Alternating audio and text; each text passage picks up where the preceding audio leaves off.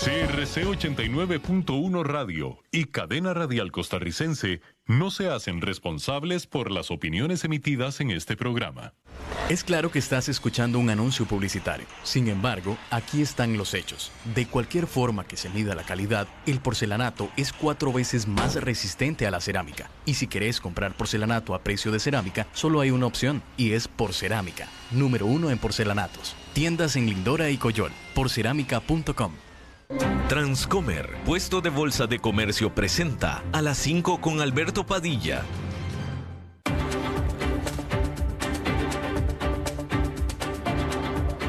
Inicia a las 5 con Alberto Padilla. Un programa diseñado con el objetivo de llevarte diariamente un tema de actualidad, acompañado siempre de reconocidos editorialistas, de lunes a viernes a las 5 de la tarde por CRC 89.1 Radio, a las 5 con Alberto Padilla. Hola, ¿qué tal? Saludos, bienvenidos a esta emisión de A las 5 con su servidor Alberto Padilla. Muchísimas gracias por estarnos acompañando. Gracias por estar ahí. Le mando cálidos saludos desde la señal y las instalaciones de CRC 89.1 Radio en San José, Costa Rica, desde donde estamos transmitiendo hasta el punto en el tiempo y en el espacio en el que usted nos está escuchando, porque estamos saliendo en diferentes vías simultáneamente, por ejemplo en Facebook Live, en la página de este programa, a las 5 con Alberto Padilla. Estamos disponibles en el canal de YouTube de este programa. Estamos también en podcast, en las principales más importantes plataformas para ello, como Spotify, Apple Podcast, Google Podcast y otras cinco importantes más. Aquí en Costa Rica este programa que sale en vivo en este momento a las 5 de la tarde se repite todos los días a las 10 de la noche aquí en CRC 89.1 Radio. En vivo también y solamente para el mercado de Costa Rica. Estamos en la televisión abierta en CRC TV, canales 49.1 y 19.1. Estamos en cable en el canal 549 de Liberty Estamos en el canal 54 de Plus TV y en el canal 63 de Cablevisión de Occidente, solamente en vivo, solamente para el mercado de Costa Rica. El resto del mundo de habla hispana nos puede escuchar en el momento en el que usted quiera, a través del aparato móvil que usted quiera, en el lugar que usted elija. En esta ocasión me acompaña al otro lado de los cristales, tratando de controlar los incontrolables, el señor Pablo Calderón y la producción general de este programa, siempre poderosa desde Colombia, a cargo del señor Mauricio Sandoval. Hay que comenzar informándole que el expresidente de los Estados Unidos, Donald Trump, se declaró no culpable a las acusaciones de chantaje que fueron eh, de los que son acusados, de lo que es acusado eh, él por parte de la Fiscalía del Estado de Georgia quien lo está acusando básicamente de tratar de eh, deshacer los resultados oficiales de la elección presidencial del 2020, los resultados oficiales en el estado de Georgia. Eh, Donald Trump también rechazó su eh, derecho a estar presente en persona para la lectura de cargos la próxima semana, así como lo hicieron también otros 18 coacusados, todos empleados de él o que habían sido empleados de él. Hay que decir que en la actualidad el presidente Trump está afrontando cuatro acusaciones criminales juntas, diferentes pero juntas al mismo tiempo. Bueno, usted quizá escuchó esta noticia que en Sudáfrica, en Johannesburgo, al menos 74 personas perecieron y otras 50 quedaron heridas en un eh, edificio de apartamentos de varios pisos que se incendió en la ciudad de Johannesburgo, que es la más grande de Sudáfrica. Ahí los oficiales dijeron que no tenían claro todavía cuál era la causa de este incendio. Sin embargo, sí dijeron que una puerta de salida que estaba asegurada impidió que al menos algunos de los habitantes de este edificio pudieran escapar. Muchos de los que vivían ahí son inmigrantes indocumentados de países vecinos de Sudáfrica. el banco VS, el más grande de Suiza, confirmó que absorberá a la división doméstica o al negocio doméstico de su rival Credit Suisse después de que haya tomado la operación o que tomó la operación de este banco en marzo, a pesar de la oposición a nivel local a este nuevo banco combinado que es todo un mamut. A ver, VS se quedó con Credit Suisse, sin embargo lo está manteniendo como un banco separado, pero el dueño es VS. Lo que está haciendo VS es que las operaciones domésticas, las operaciones suizas, las va a absorber. Con lo cual el Credit Suisse, que es de VS, no va a tener ya operaciones domésticas. ¿Sí?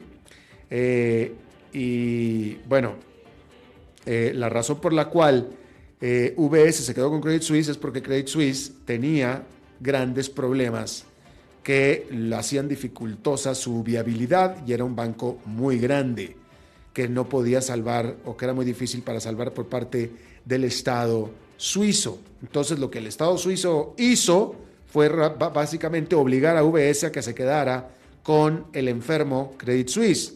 Entonces ahora Credit Suisse enfermo está dentro del VS y de ahí es donde vienen las críticas, porque VS, eh, mejor dicho, el Credit Suisse no está saneado, simplemente lo absorbió otro banco más grande, más sano.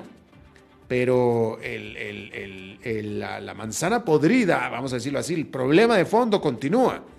Y entonces la crítica es, es esa precisamente, que ahora tenemos un banco VS que es muchísimo más grande, ese sí imposible de salvar por nadie, en caso de que llegara a tener un problema, porque antes que no tenía ningún problema, ahora tiene el problema de que lo obligaron a quedarse con el problemón de Credit Suisse. Entonces, a mucha gente esta le, pareció una idiota, o mejor dicho, una idea idiota, para decirlo más claro. Eh, porque ahora sí, o sea, de nuevo, el Credit Suisse era muy grande para salvarlo para el Estado suizo. Entonces fue y se lo aventó al VS. Y ahora sí el VS, en caso de que tenga problemas, nadie lo va a poder salvar por el tamaño que tiene. Y esa es la crítica justamente. Y bueno, precisamente el VS dijo que despedirá a 3.000 empleados en Suiza para poder cumplir con el objetivo de presentar ahorros por 10 mil millones de dólares para el año 2026. Por lo pronto, para el segundo trimestre de este año reportó una utilidad de 29 mil millones de dólares, nada despreciables. Hay que decir que eh, Estados Unidos aprobó ayuda militar para Taiwán por 80 millones de dólares. Este paquete de ayuda militar representa la primera vez que Estados Unidos envía ayuda a Taiwán bajo lo que se conoce como el programa de financiación militar foránea, el cual normalmente se ha utilizado y es reservado para estados soberanos. Por supuesto que esta decisión con toda seguridad causará la molestia de China, quien por un lado en la misma semana recibe en China la visita de la secretaria de Comercio de los Estados Unidos como representante del presidente Joe Biden, justo para que el día siguiente Estados Unidos le dé ayuda militar a Taiwán, que es un territorio que China reclama como propio. Ante esto, Estados Unidos calificó esta decisión de ayuda militar a Taiwán como necesaria para ayudar a Taiwán a mantener una capacidad suficiente de autodefensa. Y bueno, pues ahí está, como les digo, Estados Unidos por un lado quiere establecer relaciones con China, pero por otro lado va y hace esto que para China es una cuchillada por la espalda. Eh, es a los ojos de China. Ahora, son 80 millones de dólares. Francamente, es absolutamente muy poco dinero como ayuda militar para quien sea. Es un paquetito muy pequeñito de ayuda militar. Pero pues lo que importa es la acción. Hay que decir que en Gabón los oficiales militares que tomaron el poder dijeron que el general Bryce Oligui Ngema será juramentado como el líder de transición de este país del África Occidental el próximo lunes. El general Ngema es, eh, fue líder de eh, la Guardia Republicana Gabonesa, que es el más importante unidad de seguridad del eh, país de Gabón. De hecho, él era el encargado de la seguridad del presidente que tumbaron. De hecho, también, según se reporta, este hombre, que va a ser el nuevo líder de transición en Gabón, es primo de señor Ali Bongo, que es el presidente que tiraron, que tumbaron y que se permanece bajo arresto domiciliario. Y bueno, eh, no muy lejos de ahí, en Níger, en el drama que se ha hecho con el embajador de Francia en Níger, hay que recordar que Francia eh, era colonia, bueno, Níger era colonia de Francia, también Gabón fue colonia de Francia, por cierto, eh, y ahora con el en Níger también hubo un golpe de Estado condenado por todo el mundo, pero también condenado, condenado por Francia. El gobierno de Francia, en voz del embajador de Francia en, eh, Níger, eh, expresó el rechazo al golpe militar. La junta militar que está ahora eh, a cargo del gobierno de Níger ordenó la salida del embajador francés. En Francia, primero que nada, el canciller de Francia dijo que la Junta Militar no era autoridad, no era la autoridad para sacar al embajador. El presidente Manuel Macron de viva voz dijo y ordenó al embajador quedarse en, en Níger. Le dijo, tú te quedas ahí. Y ahora lo último es que ante esto entonces la Junta Militar ha ordenado a la policía de Níger ir por el embajador y sacarlo del país. Y en eso va la novela y el drama del el embajador, que pronto será ex embajador de Francia en Níger. Hablando de otro drama, aquí tuvimos esta semana también eh, una entrevista respecto del dramononón que se ha hecho en España con lo de el beso que se dio en la celebración del triunfo de la selección nacional femenina de fútbol en Nueva Zelanda, que había derrotado a España, a eh, la Gran Bretaña 1-0, quedándose con la Copa Mundial. Y ahí el jefe, del director o el líder de la Federación Española de Fútbol le dio este beso sorpresivo, aparentemente, a la jugadora eh, Jenny Hermoso y se hizo todo un escándalo desde entonces. Y aquí tuvimos nosotros una entrevista al respecto. Bueno, eh, este escándalo ha tomado ya eh, bastantes curvas, vueltas dramáticas, la última de las cuales, seguramente hay una más nueva, esta es de ayer, ayer me olvidé de comentársela, pero resulta que la mamá de Rubiales, que Rubiales es el, presidente de la Federación de Fútbol de España, o sea, el que dio el beso, la mamá de él, la mamá de él se declaró en huelga de hambre, en defensa de su hijito. El hijito es un hombre de cuarenta y tantos años, ¿va? Pero bueno, la mamá en lugar de decir, yo, yo no quiero nada que ver en esto, etcétera, no. Mamá gallina, y dijo, se puso en huelga de hambre en demanda de que la Jenny Hermoso eh, dijera la verdad. Y la verdad supuestamente es de que en realidad ella sí consintió el beso. Eso era lo que la señora quería que dijera Hermoso con su huelga de hambre. ¿Sí?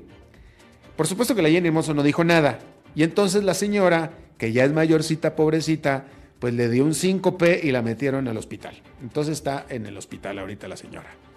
Eh, eh, que pues, no duró mucho, vaya, no, no, aguantó mucho ella, su constitución no le daba para pues una huelga de hambre, ¿verdad? Entonces, este, pues esa es la, ahorita en lo que va el dramón, aquel, este, como si no hiciera falta todavía más drama en todo este escándalo, eh, la mamá de Rubiales está en el hospital después de que entró en huelga de hambre para que la víctima de todo esto, supuestamente la Jenny Hermoso, dijera la verdad de que en realidad eh, eh, sí consintió el beso. Eh, lo que sí pareciera que es verdad, lo que sí pareciera que es verdad, es que al principio, según hay videos que se están, videos bastante evidentes, que la Jenny Hermoso al principio, o sea, ella, yo creo que desde el principio ya dijo, bueno, yo, yo no le di permiso, ¿verdad? Pero como que no le molestó, no fue algo que le haya molestado a ella. Al principio ella no, no, no, no actuó molesta, no le molestó. Ellos viajaron de regreso en el mismo avión de Nueva Zelanda a España y venían eh, bien, platicando, contentos. El escándalo se hizo después, después. Y digamos que pareciera que la Jenny Hermoso a lo mejor lo meditó bien, lo pensó bien y dijo, bueno, pues si me van a presionar, pues entonces estuvo mal. Y entonces eh, eh, ya empezó todo el problema, o, se unió a todo el problema. Pero la, la realidad es que al principio ella no le molestó tanto, o no le molestó, o no lo expresó. Eso, no lo expresó. A lo mejor le molestó, pero no lo expresó. Ya después, pues ya, sí, sí lo expresó y, está bastante enojada. Pero bueno, ahí va en España el culebrón ese. Este, y ahí lo tiene usted hay que decirle que eh, hablando sobre la inflación en la Unión Europea, allá hay que decir que la inflación para el mes de agosto fue de 5,3% en la zona del euro y este nivel de 5,3% es el mismo que se presentó en julio, es decir, no hubo cambio. Esto cuanto a la Unión Europea. Francia que es la segunda economía más grande de la, Unión, Europea, ahí la inflación subió a 5,7% anual en el mes de agosto, que es arriba del 5,1% que se presentó en julio y principalmente esto fue por aumentos en los precios de la energía. Hay que decir que una cosa es que eh, en el caso de la Unión Europea, que la inflación haya dejado de subir o no esté subiendo más, o que en el caso de Francia esté subiendo muy poquito, que eso ya es malo. Y otra cosa diferente es que está dejando de crecer la inflación, pero se quedó en un nivel alto, que es de 5,3%. Por lo tanto, esta persistente, por no decir necia, inflación ha causado muchísimas conjeturas sobre si acaso el Banco Central Europeo aumentará las tasas de interés de nuevo en su reunión de septiembre. O sea, ya prácticamente de este mes. Y entonces, de nuevo, la buena noticia es que en los últimos meses la tasa de inflación de toda la zona ha venido, de hecho, bajando. Pero la mala noticia es que bajando con la inflación también ha sido la actividad económica. Con las encuestas demostrando que, de hecho, todo el bloque está al borde de una recesión. Y eso ha dejado a los observadores del mercado, pues particularmente eh, fijados, preocupados sobre los datos de inflación los cuales, como estábamos diciendo, el Banco Central Europeo tendrá forzosamente que tomar en consideración en su reunión de política monetaria de este próximo 14 de septiembre, donde deberá de decidir si sube de nuevo las tasas de interés o no. Eh, y, y este resultado de la inflación de agosto, en el cual la inflación permaneció estable sin cambio con respecto a la de julio, estacionada la inflación en 5,3% no ayuda mucho a los pronosticadores. No ayuda mucho realmente. Eh, sin embargo, la inflación subyacente, que es la inflación que queda cuando se le eliminan los volátiles precios de los combustibles y los alimentos, está mostrando una caída lenta pero sostenida.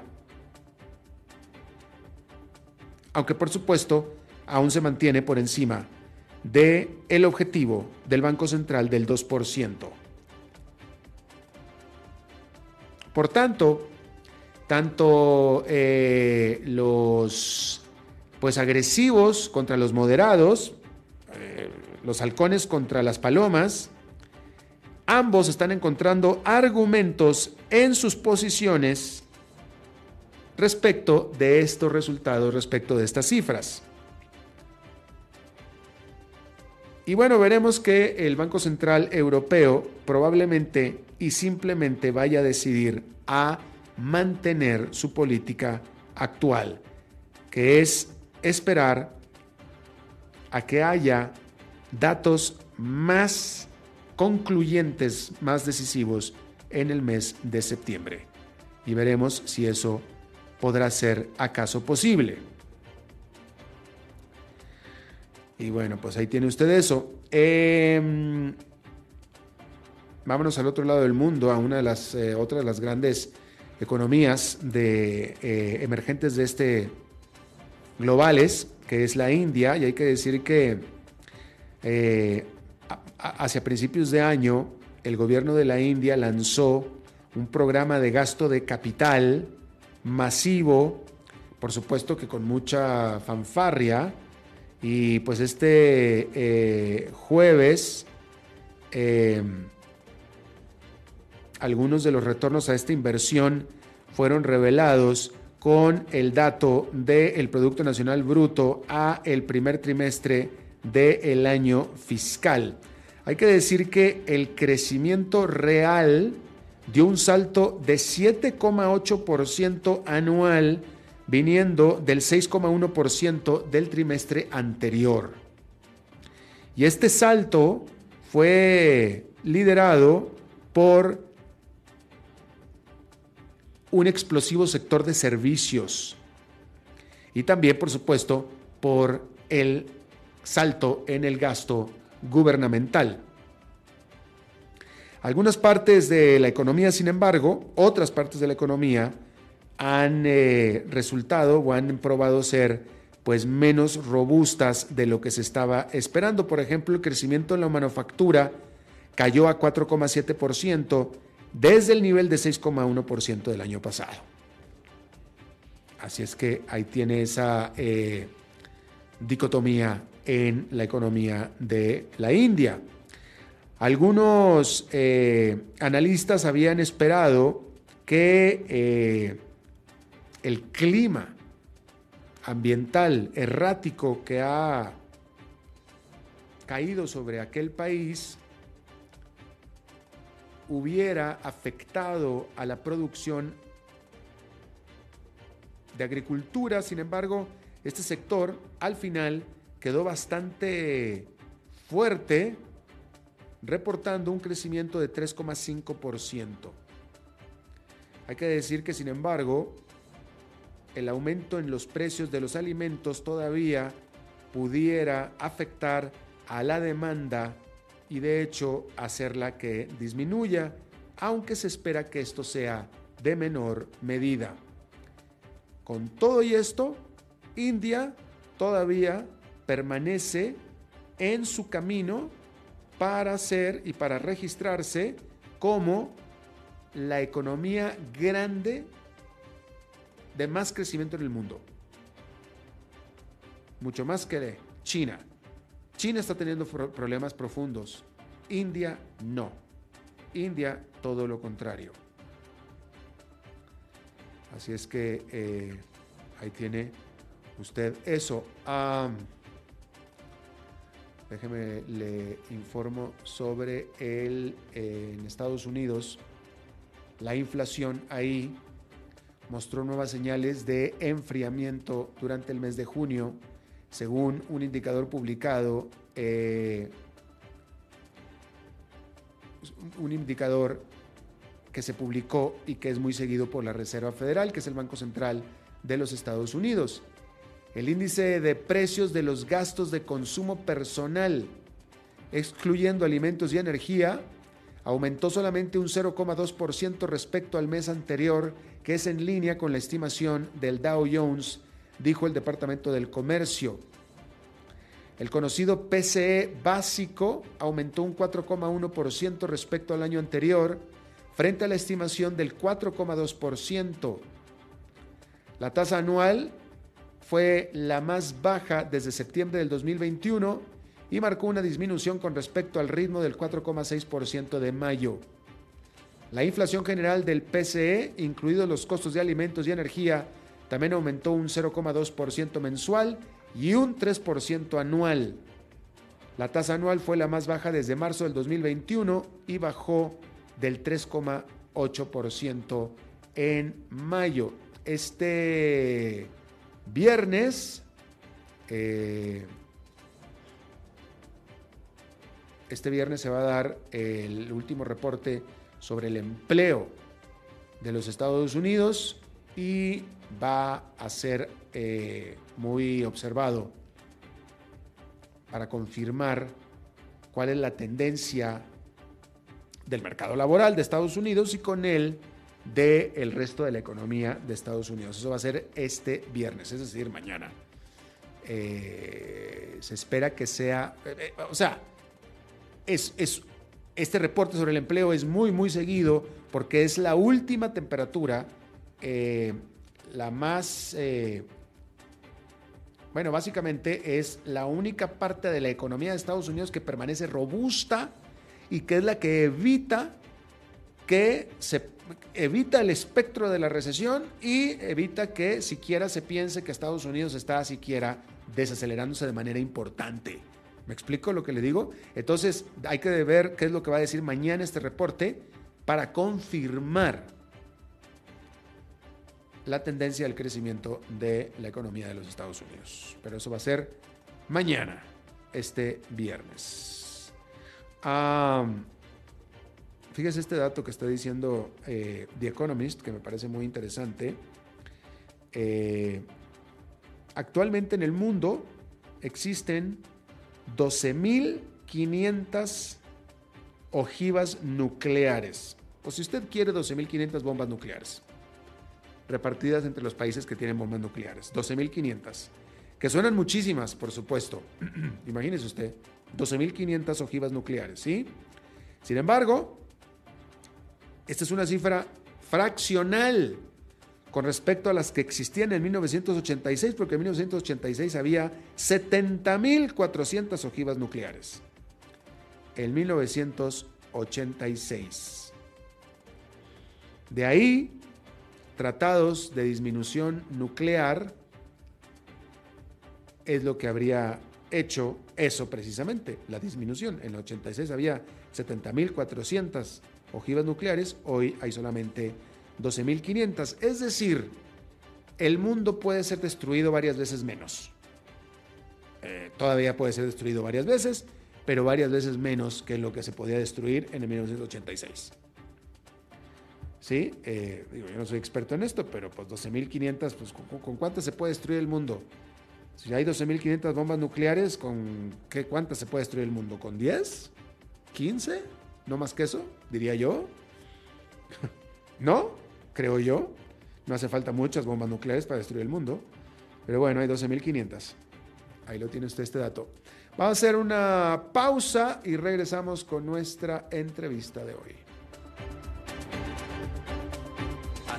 A las 5 con Alberto Padilla por CRC 89.1 Radio. Ok, ya te has reído con nosotros, has aprendido con nosotros y nos hemos conocido más, pero es hora de ponernos serios. El mejor momento para invertir fue hace 10 años y el segundo mejor momento para hacerlo es hoy. Entra a transcomer.com, convertite en un inversionista y transforma tu destino. Transcomer, puesto de bolsa de comercio. Construyamos juntos su futuro. Somos expertos en eso. Acueductos y Alcantarillados trabaja para ofrecerle más y mejores servicios. Con una inversión de más de mil millones de dólares, la Ruta del Agua está agilizando la construcción de acueductos a nivel nacional para llevar agua potable a más de 1.300.000 personas. Y por medio de la ruta de saneamiento, se está impulsando la construcción de alcantarillados sanitarios que beneficiarán a más de 1.200.000 personas. AIA, haciendo que fluya el desarrollo. Es claro que estás escuchando un anuncio publicitario. Sin embargo, aquí están los hechos. De cualquier forma que se mida la calidad, el porcelanato es cuatro veces más resistente a la cerámica. Y si querés comprar porcelanato a precio de cerámica, solo hay una opción, y es Porcerámica, número uno en porcelanatos. Tiendas en Lindora y Coyol, porcerámica.com.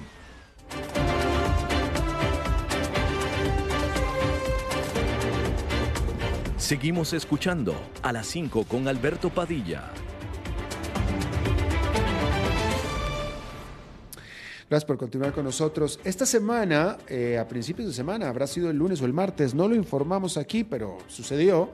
Eh, todo el, tránsito y el tráfico aéreo en la Gran Bretaña se detuvo por varias horas por un problema eh, computacional en el control aéreo de la Gran Bretaña y eso causó pues eh, todo un infierno en aquella eh, parte del mundo durante eh, varias horas de un día de esta semana. No es la primera vez que un fallo informático afecta a las operaciones aéreas. En Estados Unidos varias aerolíneas han tenido fallos informáticos que las han paralizado y se hace todo un caos espantoso. Ahora, Toyota, la Toyota, que es la automotriz más grande del mundo, eh, japonesa, también se está enfrentando a una nueva interrupción de su producción por causa de un fallo informático. Toyota tomó la decisión de suspender la fabricación en todas sus plantas de Japón debido a un problema de su sistema de pedido de, su sistema de, pedido de piezas.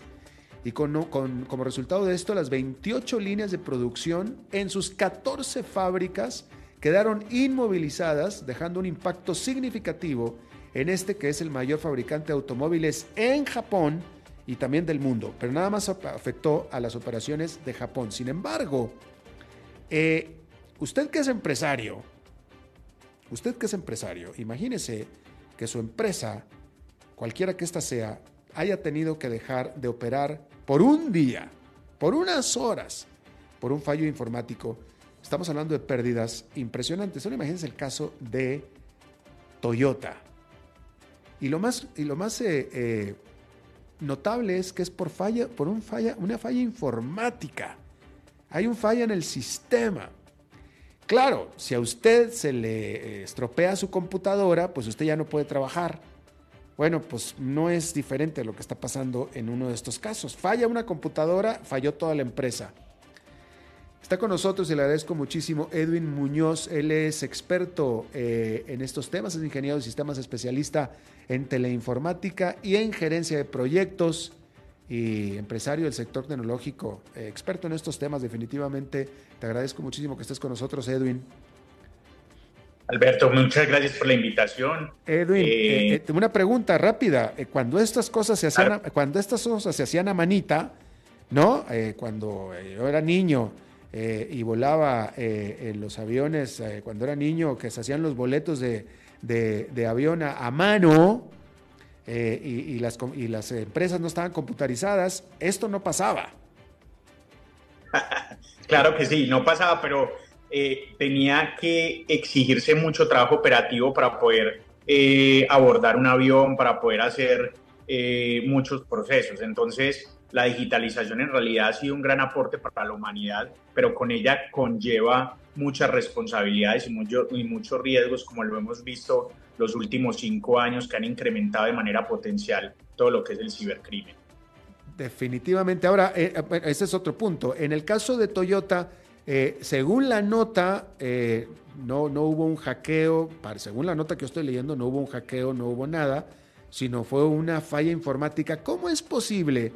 ¿Cómo es posible? Eh, uno, yo quisiera pensar que Toyota, hablando de Toyota, y estamos en Japón, debe de tener lo más sofisticado y moderno, lo último en tecnología informática, y yo diría, uno hubiera pensado a prueba de fallas. Y falló. Sí, todos los temas tecnológicos tienen fallas. Lo que pasa es que también con los antecedentes que hemos visto los últimos años y también en Toyota ya tuvo un, ciberataque eh, donde también afectó la producción de plantas. Entonces, uno, uno como lo dices, eh, es una empresa bastante importante en todo el tema tecnológico, pero también tiene que cuidar todo el tema reputacional. Entonces, eh, creo que están dándole un manejo eh, bastante eh, reservado, eh, pero, pero ya la táctica que están utilizando los, hackers es que también están yendo a atacar la infraestructura. Entonces, de esa manera vemos este tipo de, de ataques y, y, en el último año se ha venido incrementando casi un 200% todo el tema de ciberataques. Japón eh, no, no ha sido exento de ellos. En los últimos tres años ha tenido 13 ataques que han perpetuado y, hecho bastante daño en Japón. El, en este momento el que más ha tenido es, Estados Unidos, que le hicieron 156 ataques eh, que se materializaron, pero tiene alrededor de 421 mil millones de intentos de ciberataque. Entonces, mira que el volumen que ha venido presentándose en todo el tema de ataques es, es bastante elevado. Eh, entonces, ¿tú nos estás confirmando que lo que le pasó a Toyota fue un ciberataque? Eh, no, no, no puedo confirmar eso, pero según los antecedentes que hemos visto con Toyota, que ya ha recibido un, tuvo un, impacto fuerte en ese ciberataque eh, y el impacto que ha tenido, que no han podido reestructurar todavía la operación, eh, da indicios de que puede ser un ciberataque. Mira, eh, bueno, aquí esta, esta es una nota que estoy leyendo yo de, eh, me parece que es de Reuters, pero dice, dice, la, la nota dice, este incidente marca un revés tecnológico para Toyota, ya que se trata de la segunda vez en un corto periodo que se ve obligada a detener sus operaciones debido a problemas informáticos. Aunque en esta ocasión se ha descartado un ciberataque, el fallo en el sistema de pedidos de piezas ha generado una parálisis en la producción. No sabemos cuándo se podrá recuperar, pero estamos intentando retomar las operaciones, indicó un vocero de la compañía a la agencia de noticias EFE. Entonces, eh, eh, eh, o sea, efectivamente, hay, dos problemas. Uno, los ciberataques que, que, que causan noticia, definitivamente, pero en el caso de Toyota, una de las compañías más grandes del mundo, la principal automotriz del mundo, no necesita un ciberataque para tener estas fallas. Las fallas estas, se, hacen justo, justo en casa. Y, la pregunta es, ¿cómo, cómo es posible, lo, que el, presidente de Toyota se va a estar cuestionando es, con todo lo que invertimos en tecnología, ¿cómo me vienen a decir a mí que hubo un problema informático y que tuvimos que parar todas las operaciones, ¿no? Sí, claro que sí, eso eso de todas maneras, el proceso operativo de elementos tecnológicos eh, impactan de manera muy fuerte la producción, pero eh, en, este, en este caso Toyota, como lo dices, es una de las empresas más potentes en el tema eh, de automóviles y que tiene una gran redundancia en toda su operación. Entonces es, bastante impactante este, estas noticias que nos acaban de dar. Eh, ¿Cómo nacen este tipo de fallas? Como tú bien dices, eh, Toyota tiene redundancia, tiene todo y aún así le falló y le paró toda la producción. ¿Cómo, cómo una empresa que invierte y hace todo lo posible, incluso hasta para evitar ciberataques, porque todo parece indicar que no fue un ciberataque, pueda tener un problema tan severo como para parar operaciones que le ha sucedido también mucho a las empresas en Estados Unidos, aunque en este caso ha habido acusaciones, en el caso del caso de Estados Unidos ha habido acusaciones de que no han invertido lo suficiente. Sí, eh, eh, de todas maneras en los temas tecnológicos, la infraestructura eh, que se utiliza y ya como estamos utilizando inteligencia artificial y modelos analíticos para prevenir todo este tipo de eventos y, técnicas de mantenimiento y todo este proceso, de todas maneras el ser humano tiene que intervenir en ciertos actividades del, del, proceso productivo. Entonces, este, estos eventos se pueden presentar, aunque en empresas tan grandes no, no es, muy impactante que dure tanto tiempo un proceso de estos. Por eso es que eh, hay, que, hay que seguir más la noticia para ver que, nos informan de, qué fue lo que pasó en este, en este caso como tal. Y adicionalmente, como Taiwán y otros países viene reduciendo toda la producción de microprocesadores, de circuitos y todo esto, también es posible que por el desabastecimiento mundial en, dispositivos tecnológicos también pueda ser una pieza de bastante eh, envergadura en este proyecto y que no pueda ser conseguido en, Japón o en estos eh, países como tal. Claro, ahora déjame te eh, hago una pregunta, Edwin, porque en algunas instancias, en algunos negocios, quiero pensar que en algunos negocios que apenas están empezando a adoptar tecnología, no sé, tú me lo dirás a mí, pero hay algunas instancias en las que si hay un fallo informático, ok, lo hacemos todo a mano, eh, salimos adelante haciéndolo todo a mano como lo hacíamos antes mientras se recupera el sistema. Hay algunas veces que así sucede. Yo acabo de ir a, un banco, hace el mes pasado fui al banco, y ellos acaban de, acabar, de cambiar de sucursal o no sé qué pasó. En total que no tenían sistemas e hicieron el depósito y el retiro y todo a mano y me hicieron un, un recibo hecho a mano, firmado por el cajero a manita, pero se pudo hacer. Pero evidentemente, por lo que estamos viendo en Toyota, cuando ya la situación es muy robotizada y muy informatizada literalmente, si hay una falla informática, estás out. No hay nada que hacer, no hay una alternativa. Estás a disposición de la computadora. Sí, en estos procesos que, son tan automatizados y más eh, en, las industrias, de, gran, proceso de producción, eh, el proceso es autónomo. Entonces, de manera que eh, poder, tener la capacidad de realizarlo a mano es casi que el triple de lo que se demorarían estos, sistemas robóticos produciéndolo. Entonces, por eso es que en estas compañías se basan mucho en la redundancia y tienen capacidad de tener varios, varias líneas de producción en, línea que puedan ir sacando vehículos de manera muy rápida. Entonces, eh, e, esa automatización y de, y, de, equipamiento que es pesado, que todo es eh, cargado por sistemas robóticos, entonces ya que lo haga un ser humano ya se vuelve muy complicado. Y por eso es que estas empresas utilizan varias líneas de producción para poder tener redundancia y que este tipo de eventos no se presenten. Habría que eh, analizar muy bien qué fue lo que nos pasó aquí en Toyota. ¿Y qué fue lo que pudo haber pasado? Es decir, eh, eh, en qué, o sea, ¿en qué momento, qué puede pasar cuando no sufriste un ciberataque? Por lo que parece que está pasando aquí, no hubo un ciberataque. Tienes equipo de última generación, invertiste todo lo que pudiste haber invertido en automatización y en robótica y etcétera. Eh, tienes los mejores ingenieros en computación, tienes todo, todo lo estás haciendo bien y aún así todo falla. ¿Cómo puede ser posible?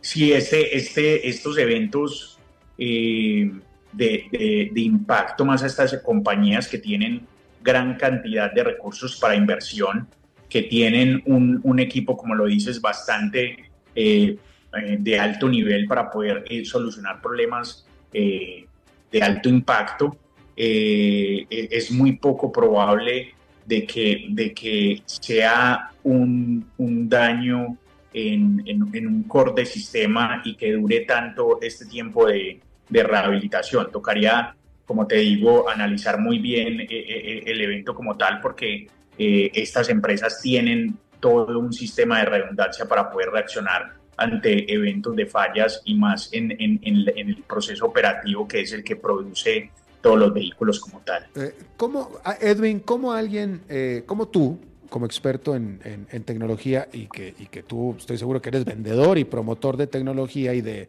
digitalización y de todo eso, ¿cómo alguien como tú eh, puede en este momento con una noticia como la de Toyota, donde está parada, donde tuvo que detener toda la producción porque le falló la computadora y la tecnología, vender tecnología a cualquier empresa. decirle, porque gran parte del punto de venta es eh, eficiencia, operatividad, eh, no fallas, los humanos fallan, la computadora no, pero estamos viendo que Toyota falló todo, que hasta tuvo que parar operaciones. ¿Cómo, cómo, cómo defendemos esto? Sí, aquí es muy importante eh, siempre cuando vamos a abordar un proyecto de esta envergadura es crear eh, mecanismos de redundancia. Lo mismo, por ejemplo, con lo que hemos visto en los últimos años de cómo se ha incrementado el tema de ciberataques eh, y que secuestran la información y te capturan los datos y, te, y, publican toda esta información en la dark web. Eh, también se crean eh, ecosistemas de redundancia y de backup que permiten restaurar la operación de manera muy rápida. Y en estos tipos de, de, de industrias de, producción, lo que se crean es varias líneas de producción independientes, donde cada línea es autónoma y ejecuta sus actividades de manera independiente. Entonces, la probabilidad que se dañen dos líneas al mismo tiempo es muy baja, ya que la redundancia eh, es activa-activa, o sea que cada una eh, eh, no tiene ningún dispositivo que se comparta y ejecutan todo el proceso de manera automática y, y, no, y no dependen en ninguna parte la ejecución de cada una, entonces, si se daña cualquier dispositivo de una de las líneas, no afecta a la otra línea. Entonces, de esa manera, nunca se pararía la producción.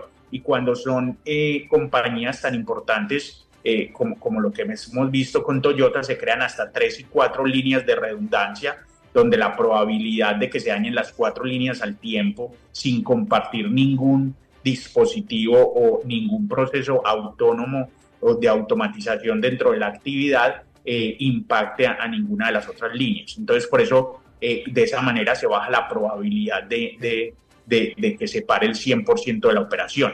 Y lo mismo se hace en compañías que son de alta transaccionalidad, como son los bancos, como son eh, las industrias de, datos, en la cual también se coloca redundancia de servidores, redundancia de backup para que el impacto eh, en, algún tipo de, falla o de ataque cibernético eh, disminuya en el momento de, de, parar una operación. Entonces la probabilidad es muy baja y de esa manera es que a, a, nuestros clientes se les ofrece es toda una estrategia de infraestructura y tecnología que le permita mantener la disponibilidad en su 100%. Ok, ahora, de manera rapidísima, porque ya se me acabó el tiempo, pero tú lo que me estás diciendo es que estás seguro de que Toyota tenía todo esto que me acabas de explicar. Entonces, si tenía todo esto que me acabas de explicar, ¿por qué le pasó lo que le pasó? Sí, hay, hay, hay eh, es, es, se toca eh, realizar un, análisis y un seguimiento de, este evento de Toyota, eh, que, que, fue lo que, que, le paró el 100% la operación. Por eso, dentro de las estructuras computacionales, eh, si tenían toda una ejecución a través de un core y ese core era el que te controlaba toda la operación, eso que el de Toyota analizábamos que solo en la parte de pedidos que se afectó y, que esa fue eh, el proceso que, que, que, llevó a Toyota a que se parara toda la operación, habría que analizar por qué si se afectó una línea de, de toda la solicitud de pedidos, dos líneas o todas las líneas en, el mismo momento. Según la noticia vemos que se afectó toda la línea ya que paró toda la operación de Japón, eh, pero sí, es, es bastante preocupante eh, el modelo a, analizar y, es un caso de estudio para todos nosotros que, estamos en esta industria para ver, para poder analizar y concluir qué fue lo que pasó con este evento en, Toyota. Pues sí, definitivo. Bueno, pues Edwin Muñoz, eh, experto en temas informáticos, ingeniero en sistemas eh, etcétera. Te agradezco muchísimo que hayas charlado y nos hayas explicado todo esto. Muchas gracias a ti, un saludo muy especial para todos y estamos atentos a poder hacer seguimiento a esta operación de Toyota. Gracias, muy amable. Eh, Pablo, vamos a una pausa, nos vamos directo. ¿Nos podemos ir directo? Bueno, pues es jueves entonces y los jueves entonces siempre cerramos con la participación y la visita de nuestro buen amigo, el señor Dado, el señor enfadado. ¿Cómo está usted, señor Dado? Yo no lo escucho, señor Dado. ¿Me escucha él a mí? Mejor vamos a un corte entonces y a ver si lo retomamos. A las 5 con Alberto Padilla por CRC 89.1 Radio. Ok, ya te has reído con nosotros, has aprendido con nosotros y nos hemos conocido más, pero es hora de ponernos serios. El mejor momento para invertir fue hace 10 años y el segundo mejor momento para hacerlo es hoy. Entra a transcomer.com, convertite en un inversionista y transforma tu destino. Transcomer, puesto de bolsa de comercio. Construyamos juntos su futuro. Somos expertos en eso. Acueductos y Alcantarillados trabaja para ofrecerle más y mejores servicios. Con una inversión de más de mil millones de dólares, la Ruta del Agua está agilizando la construcción de acueductos a nivel nacional para llevar agua potable a más de 1.300.000 personas. Y por medio de la ruta de saneamiento, se está impulsando la construcción de alcantarillados sanitarios que beneficiarán a más de 1.200.000 personas. AIA, haciendo que fluya el desarrollo.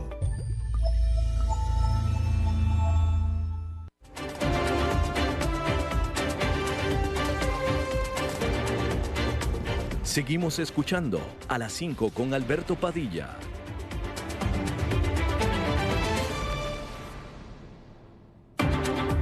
Usted, Padilla. ¿cómo le va? Bien, bien, Padilla. Adelante, por favor. Bueno, ahora si me escuchas bien, te cuento.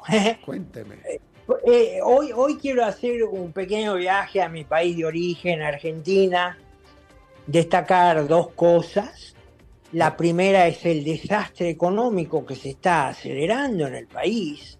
Recientemente el ministro de Economía y candidato a presidente por el oficialismo, Sergio Massa, este, determinó en la, mitad de, de, este mes que ya se termina, eh, ordenó una devaluación muy fuerte que dijo que se le había impuesto el Fondo Monetario Internacional y eso inmediatamente se trasladó a los precios y el gobierno no tuvo otra mejor ocurrencia que decidir, bueno, un parate pero total a las importaciones y ya lo están sintiendo muchos sectores de la industria, la farmacéutica, que no pueden importar desde insumos hasta medicamentos y otros aparatos necesarios para la medicina. Y el gobierno también creyendo que puede aliviar el impacto de la devaluación con la consecuente inflación, ordenó el pago, ordenó, te estoy diciendo bien, ¿no? Ordenó el pago de unos 170 dólares aproximadamente a eh, los empleados públicos y privados. Y bueno, eso ocasionó la resistencia de muchas provincias o estados gobernadas por el oficialismo, muchas de ellas, que dijeron nosotros no podemos pagar esto a nuestros empleados públicos, ¿no? Eh, y bueno, el punto es este, ¿no? Eh, ¿Cómo, cómo eh, el surdaje en el gobierno, cuando ya ha destrozado todo, en vez de seguir un cierto sentido común que le dice, no, vamos a parar de destrozar, lo siguen destrozando, ¿no?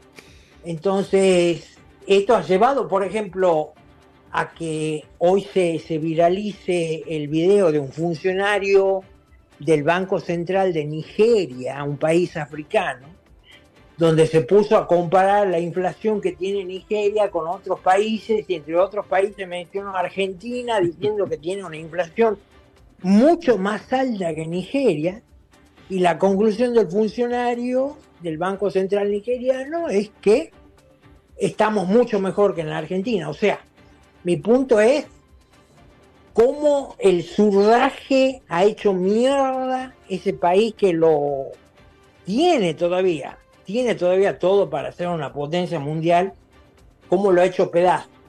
Y no es casual entonces eh, el surgimiento de una figura como Javier Milei, autodenominado liberal libertario, anarcocapitalista, y que está produciendo una sorpresa impresionante en Argentina, en las elecciones primarias del 13 de agosto pasado, él llegó primero, el candidato individualmente más votado, y hoy varias encuestas lo tienen como que está a poco de ganar en la primera vuelta de las elecciones presidenciales que van a ser el 22 de octubre, ¿no? Entonces, ahí tenés, Alberto, yo creo que en un país como Argentina, frente al cual yo he sido siempre escéptico y hasta algo pesimista en el sentido de que pueda hacer algo para cambiar, dar un, giro copernicano, si vos querés. Pero bueno, ahí está a cinco minutos Javier Milei, un liberal libertario, algo que no se ha visto en la historia de América Latina, por lo menos la reciente, está a cinco minutos de ser elegido primera vuelta como presidente de los argentinos y que los mande a cagar a todos estos zurdos de mierda. Y sí, eh, señor Dado, eh, yo creo que en un asunto, en un punto, en un tema que usted y yo coincidimos plenamente es en el de su país, en Argentina. Es un país que, usted sabe, que no solamente conozco muy bien, sino que eh, quiero mucho y me quieren mucho a mí ahí. yo he llorado por Argentina, señor Dado, y lo malo es que el problema es que ha habido una muy mala administración, definitivamente pero eh, eh, eh, los problemas de Argentina, y esto, vaya, por más que llegue mi ley y llegue quien llegue, tiene que hacer una serie de reformas estructurales importantes que van a tener un dolor social muy importante y que otros presidentes lo han tratado de hacer. Macri lo trató de hacer, todos lo han tratado de hacer y, pero como son tan, tan, tan dolorosos y tan costosos en términos económicos para la población, pues no reciben el, apoyo. Entonces, lo que, lo que estoy tratando de decir es que por más que llegue mi ley, mi ley también va a tener que hacer reformas que el pueblo y los grupos de poder no le van a estar dispuestos a apoyarlo porque todo el mundo va a tener que poner algo. Y es un proceso por el que toda América Latina pasó, a la fuerza, pero pasó.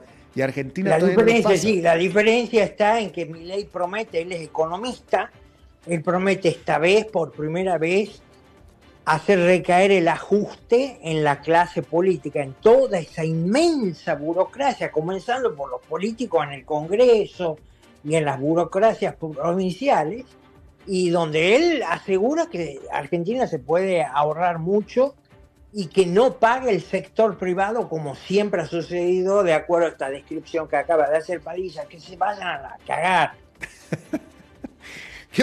¿Qué, más quisiera yo? No, pues yo soy el principal que quiero que Argentina salga adelante, señor. Yo, yo quiero mucho a los argentinos, eh, etcétera, etcétera pero eh, es, muy difícil, o sea, por lo que tiene que pasar Argentina para, para, poder dar el paso, el salto, es algo que ya pasaron todos los países de América Latina, menos, eh, menos Argentina, eh, y, hay que sufrirle un poquito. La, la propia dolarización, que a mí me parece, a mí me parece buena idea en general, pero es un proceso muy doloroso.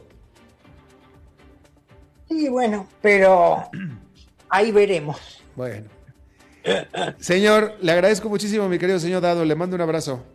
A la orden, Padilla. Saludos a la audiencia. Hasta la próxima. Bueno, eso es todo lo que tenemos por esta emisión de A las 5 con su servidor Alberto Padilla. Muchísimas gracias por habernos acompañado. Espero que termine su día en buena nota, en buen tono y nosotros nos encontramos en 23 horas. Que la pase muy bien. Las 5 con Alberto Padilla fue traído a ustedes por Transcomer, puesto de bolsa de comercio. Construyamos juntos su futuro. Somos expertos en eso.